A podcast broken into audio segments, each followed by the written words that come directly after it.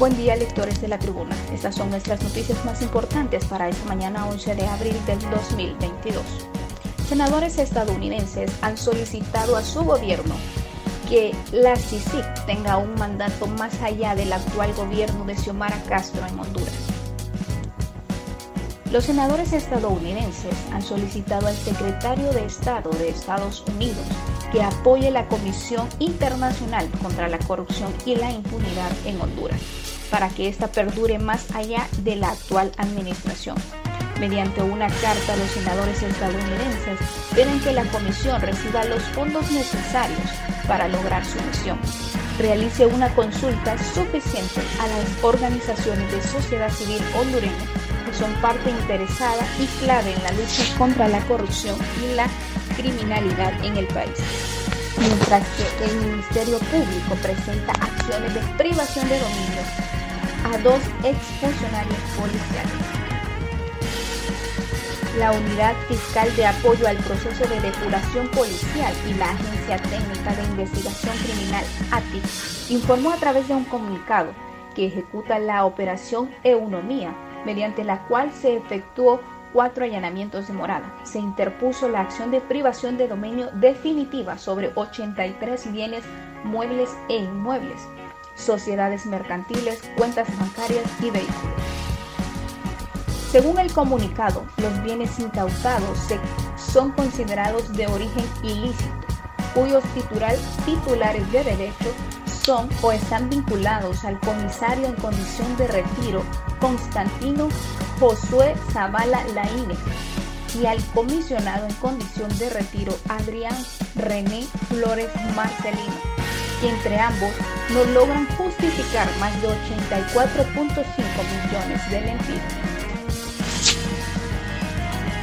Mientras la delincuencia continúa afectando a pequeños y grandes empresarios, el bar Tito Aguacate, situado en el centro de la capital, ha cerrado sus puertas por presuntos cobros de extorsión. Luego de 77 años de servicio, el famoso New Bar Aguacate, ubicado en el centro de la capital, cerró sus puertas al público tras el cobro de al menos tres bandas de extorsionadores que cobran en la capital.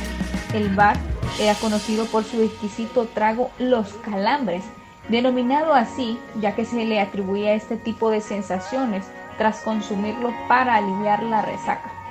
El establecimiento, concurrido por hondureños y turistas internacionales, cerró por el alto cobro de extorsión, sumándose a otras pequeñas y medianas empresas impactadas por la criminalidad. Trascendió que los administradores del negocio habrían recibido amenazas de parte de criminales que exigían altas sumas de dinero. Ante este rebrote delincuencial, los propietarios se vieron obligados al cierre del negocio. El magistrado Wilfredo Méndez firmaría mañana el fallo que da luz verde a la extradición del expresidente Juan Orlando Hernández. El magistrado de la Corte Suprema de Justicia, Wilfredo Méndez Romero, estaría firmando mañana el fallo dictado en la apelación en el proceso de extradición del expresidente de Honduras, Juan Orlando Hernández, lo que ha dilatado la entrega del exmandatario a la justicia estadounidense. El alto funcionario del Poder Judicial, en comunicación con Telenoticias Estelar de Televicentro, una importante cadena de noticias nacionales, confirmó que su firma no ha sido estampada en el documento, ya que el 6 de abril, a eso de las 9 de la noche, recibió un borrador del fallo para su revisión. Sin embargo, él se encontraba fuera del país atendiendo asuntos académicos. Estaba previsto que el magistrado regresara a Honduras el sábado. No obstante, se informó que por cuestiones de cupo en aerolínea, su viaje se alargó por dos días es decir, que estará llegando a Honduras entre hoy lunes y mañana martes en horas tempranas. Por su parte, el secretario de Salud, José Manuel Mateo, ha anunciado que en los próximos tres años se construirán al menos tres hospitales en el país. El titular de la Secretaría de Salud, José Manuel Mateo, anunció la construcción de cinco hospitales en el país para los próximos tres años, iniciativas que ya han iniciado su gestión para la construcción de los mismos. Mateo detalló que los centros asistenciales estarán ubicados en Tegucigalpa, San Pedro Sula, Roatán, Choluteca y Santa Bárbara. El exdiputado Liberato Madrid asegura que es un buen momento para retomar el tema de la legalización del cannabis. Es un buen momento para que las nuevas autoridades hondureñas retomen la legalización para uso medicinal del cannabis, consideró Madrid, ya que es tiempo que el Congreso Nacional y el nuevo gobierno retomen el tema y lo hagan de uso con personas científicas, indicó Madrid. El congresista recordó que cuando fue diputado presentó un proyecto de aprobar la legalización del cannabis para uso medicinal y científico.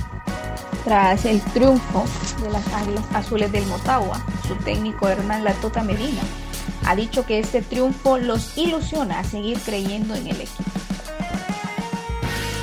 Por fin ganó Motagua. Eso genera optimismo en todo el equipo, ya que existía una gran presión de parte de los jugadores y cuerpo técnico, pero han vuelto a sonreír y ya han sacado un partido difícil ante los Lobos de la UPN, así lo ha reconocido el técnico argentino Hernán Latota Medina en su primer triunfo ante eh, la UPN de la mano del Ciclón Azul.